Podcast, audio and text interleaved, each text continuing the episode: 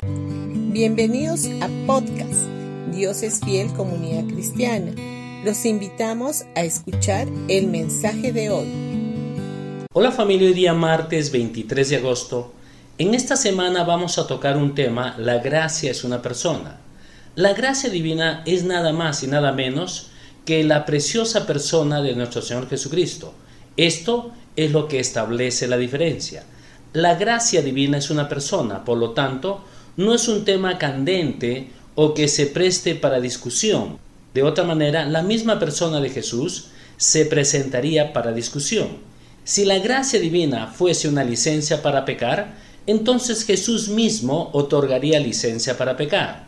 Si la gracia fuese una doctrina errónea, como algunos pretenden afirmar, la misma persona de Jesús tendría que ver con dicha doctrina errónea. Determinados libros y medios gráficos que hablan en contra de la gracia y se atreven con ello a emitir un juicio, están al mismo tiempo poniéndose en contra de la persona de Jesús y emitiendo un juicio en su contra.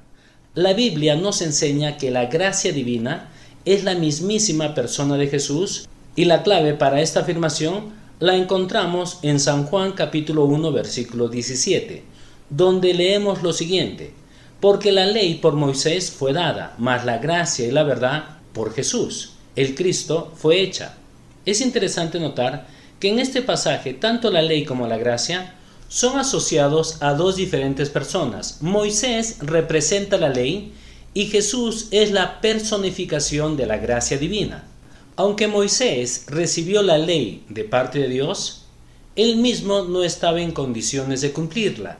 Ningún ser humano, por mucho que lo intente, puede cumplir la ley. Es más, ella condena lo mejor de nosotros. Sin embargo, la gracia divina salva al peor de nosotros. Si bien Dios mostraba su gracia en el Antiguo Testamento, la cual se hacía manifiesta por medio de los continuos sacrificios, no tiene ningún punto de comparación con lo que es la gracia divina en el Nuevo Testamento, la cual llegó al mundo en la persona de su Hijo Jesucristo. La gracia divina llegó a la tierra haciéndose carne en la persona de Jesús. Esto era totalmente desconocido en el Antiguo Testamento. Por tanto, existe una enorme diferencia entre la gracia divina manifestada en el Antiguo Testamento y la gracia divina personificada en Jesús en el Nuevo Testamento.